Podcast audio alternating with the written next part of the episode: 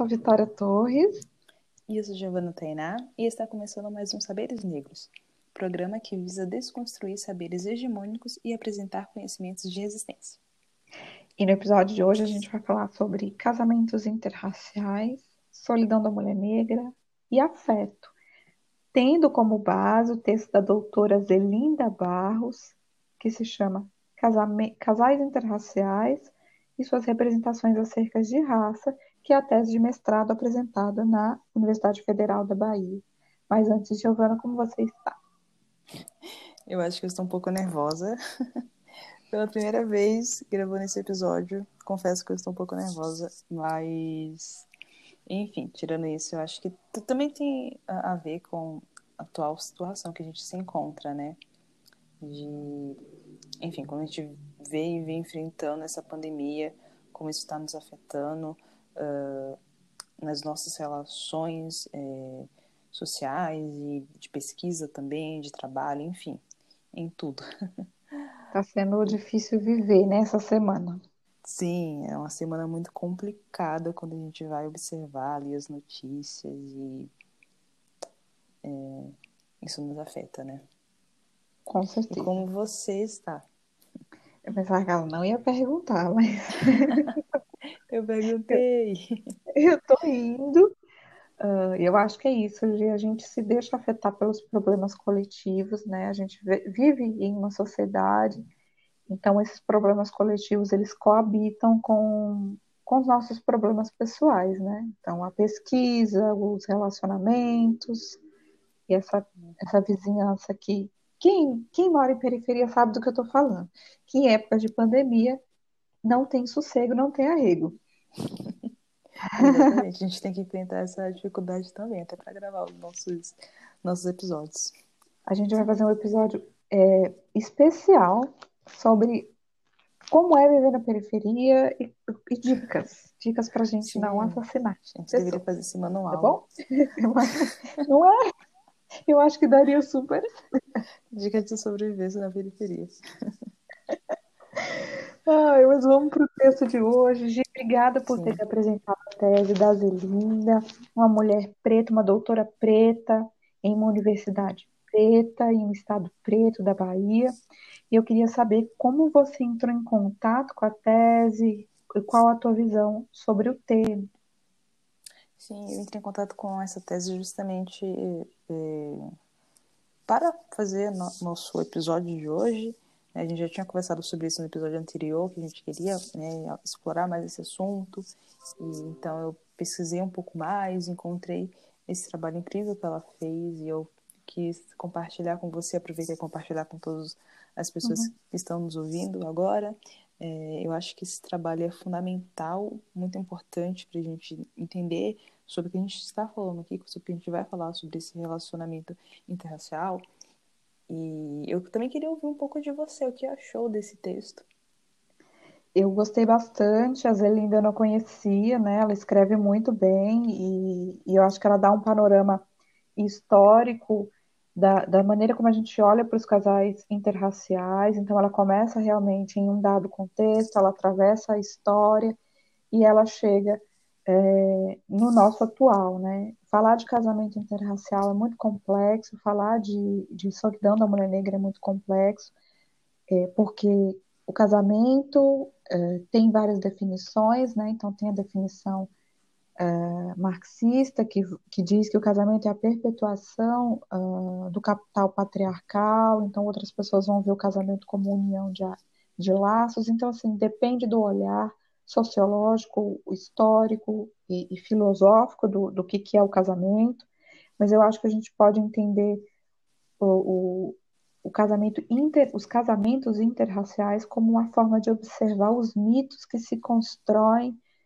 sobre pessoas negras, sobre pessoas brancas e principalmente sobre pessoas negras. Exatamente. Eu acho que é, é justamente o que você tinha falado. Esse assunto é muito complexo. É importante a gente ressaltar aqui que a gente não é especialista mesmo no assunto, a gente não é, é, traz. Na verdade, você é especialista no assunto, né, Vi? você sim, eu não. Mas eu acho que é justamente isso que a gente está querendo fazer, né? Estudar sempre mais para apresentar aqui no, no, no podcast, é, compartilhar as nossas experiências, os nossos conhecimentos. Esse é um assunto que você domina muito bem. Uh, de novo, sempre que quiser falar da sua pesquisa, por favor, seja à vontade aqui. É... Pressionada. e, como, e como a gente já tinha falado, né, é sobre essa questão dos relacionamentos e também da solidão na mulher negra, né, como a gente vai perceber como essas coisas estão uh, conectadas. Enfim, eu queria escutar você primeiro falando sobre isso. Uh, acredito que você né, tenha uma carga de, de conhecimentos, de leituras muito maior do que eu, justamente por, causa da sua pesquisa, né? E acho que é assim que a gente vai contribuindo, né? Quando uma apresenta, uh, a gente sempre está trocando essas ideias. Uh, então, eu acho que o texto da Zelinda, ele começa realmente pelo início, então ele vai é, trazer a contextualização histórica. Então, a gente vai ter é, o casamento interracial visto como mais ou menos positivo ou mais ou menos benéfico, que é o que a gente vai falar daqui a pouco, porque ela domina essa área, mas eu acho que uh, o que a gente quer trazer aqui é o seguinte: uh, casamentos interraciais diz, diz respeito a encontros, né, muitas vezes considerados é, como tabus. Então, uma raça encontrar a outra ou, ou conviver, coabitar com a outra em, em, em, um matrimônio legal é um tabu, né? Principalmente para aqueles países que têm histórico uh, de tráfico negreiro, de, de, de, de colonialismo mesmo, né? E, e alguns autores vão olhar nesses encontros ou uma libertação, né, uma, uma quebra de um tabu, porque no período escravocrata, a gente sabe, né, uh, apenas o homem negro, via estupro, uh, conseguia se aproximar da, da mulher negra, mas legalmente isso não era possível, né, porque a ideia era que uh, brancos se casassem com brancas e negros com negros. Então, uh, a forma como a gente olha para esses casamentos, desde, desde do, do, do século XVIII até a atualidade, a gente olha como uma quebra, como um, realmente uma, uma dissipação de um tabu. Porque de que maneira, dentro dessa sociedade racista, é possível um negro ou uma negra uh, encontrar né, legalmente, se, se unir legalmente a um branco ou uma branca? Claro que essa análise aqui é muito fria, né? A gente não vai pesquisar intimamente cada casal interracial, porque tem outros fatores que fazem faz com que eles se unam, né? Essa investigação da escolha que a Laura, Laura Montinho fala é impossível, mas a gente vai olhar com o um olhar analítico, o um olhar frio de pesquisadora, né, Gi? Que é o que a gente consegue fazer. Sim, exatamente. E retomando o que você já tinha apresentado, é, essa, essa essa fase, né, digamos assim, de como esse, esse relacionamento interracial ele vai ser visto pela sociedade brasileira, ela muda consequentemente ao longo do tempo, né, dependendo do contexto histórico. Então, como você muito bem já tinha falado, no começo do, do século XVIII, é, melhor dizer, desde que há a, a escravidão aqui no Brasil, esse encontro não é bem visto, uh, ele não é oficializado, ele não é legal, legal no sentido, né? Uh, da lei mesmo. Da né? lei mesmo, exatamente. Então, há sim relações entre homens brancos e mulheres negras, uh, não oficiais, e, e é o caso, né, que eu tinha falado no, no primeiro episódio, o trabalho que eu faço com a personagem histórica Chica da Silva, de conhecer um pouco da sua história, é, de entender ela enquanto uma mulher negra do seu período se relacionando com um homem branco. É, então, esse relacionamento ele não é tido oficialmente, mas ali na sociedade ele é reconhecido. É, ele é reconhecido através do, do batizado de seus filhos, é, pela sociedade, né, como, como um todo, é, por mais que, né, enfim, não seja muito bem visto. E com o tempo, esses relacionamentos eles irão tomando outras proporções. Então, no começo do século XX, por exemplo, vai ter uma política, uh, digamos assim, do embranquecimento. Então, assim, é, há um incentivo para que esses relacionamentos uh, produza, né, tenha, tenha, uh, gera, tenha gerações, né, de essas gerações de pessoas que se relacionaram, né, ou seja, uma pessoa branca, uma pessoa negra, que tiveram filhos, que eles, né, venham com a cor de pele mais clara, né, porque acreditava-se que com essa é, união, né, com esses relacionamentos, as nossas gerações iriam, né, se clarear. Não sei de onde tiraram esses mitos, né, sei, mas é, mas hoje a gente tem cada doidice que a gente escuta, imagina aquela época também, né? Infelizmente essas coisas não mudam, infelizmente. Exato. E agora a gente também, né, tem, agora não, né, melhor dizendo, a gente também já escuta muito, né, ouvir a questão da ascensão social que o, o sujeito negro busca ao se relacionar com a pessoa branca. Então, algo que muito interessante que a própria autora aqui, a, a Zelinda Barros, ela vai falar que não, não existe, né, uh, uma, pessoa negra, né, buscar nesse relacionamento uma ascensão social, achar que isso irá mudar o seu próprio status, não necessariamente vai acontecer vai continuar sofrendo racismo e desigualdade social. Acho que é isso que a gente quer apresentar um pouco aqui também, né? Esses debates, né? Como, como acontecem. Exato. Como a gente falou, né? Existe a, maneira para a maneira que a gente olha para esses casamentos interraciais muda, né? E é interessante que nessa segunda etapa da, da questão do embranquecimento, é, no, acredito que no século XX, é, a a forma de tratar esses casamentos interraciais na literatura, então com o Bom Crioulo, Curtiço, Gabriela Cravo e Canela, uh, vai ser muito também desse desprendimento de tabu, principalmente o Jorge Amado e o, o Álvaro de Azevedo, uh, vai falar o seguinte, né, é, existe ali um desejo de transgredir barreiras. O homem branco, quer, como homem negro, né, é, quer, quer transgredir barreiras e através da sexualidade com pessoas, com mulheres né, de outra raça, uh, transgridem, quebram esse tabu de que uh, uma, uma raça deve ficar de um lado e outra de outro. É interessante, mas também é muito uh, estruturado no racismo, né? Porque olha o homem negro e a mulher negra como detentores de uma sexualidade expandida, anormal, causando ali uh, um, um, chamamento irresistível, onde as barreiras sociais são quebradas e os tabus é, desfeitos. E eu acho interessante, de que você percebeu a, crítica que a Zelinda Barros faz à ascensão social e a mesma crítica que a Conceição Evaristo, a Conceição não, a Sueli Carneiro faz dessa ascensão social na tese dela, que no artigo que se chama Raça, Gênero e Ascensão Social, em que ela vai dizer o homem negro nunca vai ascender socialmente casando com a mulher branca, porque ele nunca vai tomar o lugar do homem branco como detentor do poder político e econômico. É interessante porque ela critica, né, dentro da tese dela, essa questão da ascensão social dentro dos casamentos interraciais.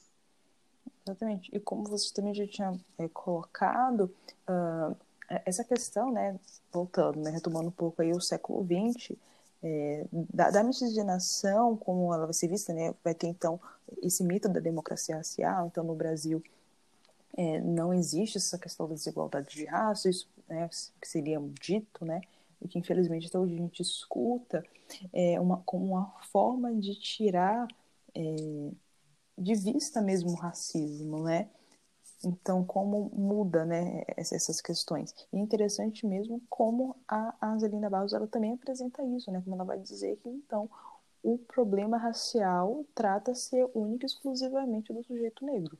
Então, acaba tirando essa responsabilidade do, dos sujeitos brancos, né, dos racistas, uh, de cometerem esses atos.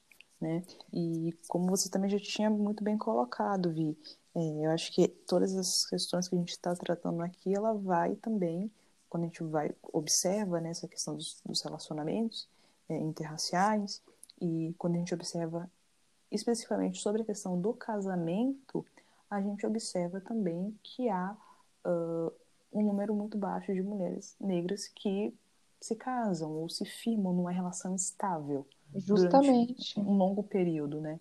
Então a gente vai desembarcar aqui no que a gente também quer falar no episódio de hoje, que é sobre a solidão da mulher negra. Justamente, Gi, porque a Laura Montinho ela vai dizer o seguinte, que dentro da, da, do livro dela, Razão, Cor e Desejo, ela pesquisou esses casamentos interraciais. Então ela diz o seguinte, a mulher branca e o homem negro, eles geralmente, em sua grande maioria, eles estão unidos por uma união formal, uma união legal. Só que, em contrapartida, o homem branco e a mulher negra estão unidos em relações é, informais, em, em, que muitas das vezes a mulher negra é tida como a amante, a agregada, né? Então é interessante observar friamente, gente, tá?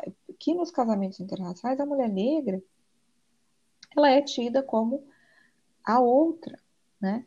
por conta realmente dessa configuração, de que maneira o, o, o eu dessa mulher é construído, né? Se há aquela, aquele ideal para casar, a mulher negra não faz parte desse ideal, justamente porque não é construída dentro dessa lógica, causando, né, é, tendo como consequência a solidão da mulher negra ou o celibato eterno, que a Elsa Bercor fala, que a Claudete da Silva fala, e a gente tem, por consequência desses rearranjos familiares, a solidão da mulher negra, né, Gi? Exatamente. E é justamente sobre isso também que a gente já havia comentado um pouco, né, sobre sobre essa questão da, dos relacionamentos e também, né, em contrapartida da solidão da mulher negra, que é como que a, nossa sociedade ela lida com isso, né? Então assim, a mulher negra tem ela vai ter né, dois tipos de estereótipos muito marcantes, que vai ser sobre o seu corpo, então a hipersexualização da mulher negra. A gente consegue observar isso, por exemplo, quando a gente estuda né, as representações ao longo do tempo que vai ter a própria Chica da Silva, por exemplo. Né, como que uh, na década de 70, de 1970, com o filme, depois com a novela, sobre a história dela, a representação dessa personagem histórica ela toma outras proporções, onde o corpo é o mais explorado ali. Né? E também, além disso, a gente observa na nossa uh, televisão brasileira como a mulher negra também ela vai ser sempre tida como aquela aquela senhora que está sempre cuidando da casa, né? Está sempre cuidando dos seus senhores brancos, uh, ou a, a própria ama de leite. Então, assim, é sempre ligada também a questão do cuidado que ela vai ter com o, os seus senhores brancos, mas nunca ninguém tem um cuidado para com ela. Então, é sempre né, nessa, nessa oposição, né? Exato. É, porque é justamente isso, né, Gi? A, o, o, desejo é formado, o desejo é construído. É o que a Jamila Ribeiro fala. Uh, de que maneira o seu desejo é construído e, e sob quais bases, né? Porque a mulher negra é sempre vista por esses dois polos. Mas é interessante observar também que ao pesquisar uh, sexualidade dentro da minha pesquisa, eu vejo que o homem negro também é construído uh, sob essas mesmas, não, não sobre as mesmas, mas a, essa questão física do homem negro também é muito é muito uh, exposta, né? Porque dentro da pesquisa da Laura, que eu havia mencionado, ela vai dizer o seguinte: muitas mulheres afirmaram para ela que o homem negro é mais dotado sexualmente, por isso a escolha delas se, se fizeram pelos homens negros. É interessante só observar, Gi, que eu acho que você tinha dito para mim, que essas pesquisas sobre casamentos interraciais, elas não abarcam as relações homoafetivas. É interessante também trazer para o debate, né? Sim, corretamente. Eu, eu percebi isso também no texto da Neslinda Barros, que por mais que ela tente uh, mudar um pouco isso, né, acaba ficando também, né, nas referências que ela toma sempre é esse esse relacionamento, né, uh, heterossexual, né, que está ali envolvido. Mas a gente também deveria ampliar o nosso campo de pesquisa, nosso campo de observação, também para os relacionamentos uh, homoafetivos também, né, como você muito bem tinha falado. É, quando a gente, a gente observa essas coisas também, né? Uh, para a gente não acabar ficando sempre naquela naquela mesma questão, batendo naquela mesma tecla dos relacionamentos heterossexuais e acabar deixando de lado também os relacionamentos homoafetivos. E eu estava observando aqui também, vi, quando a gente toma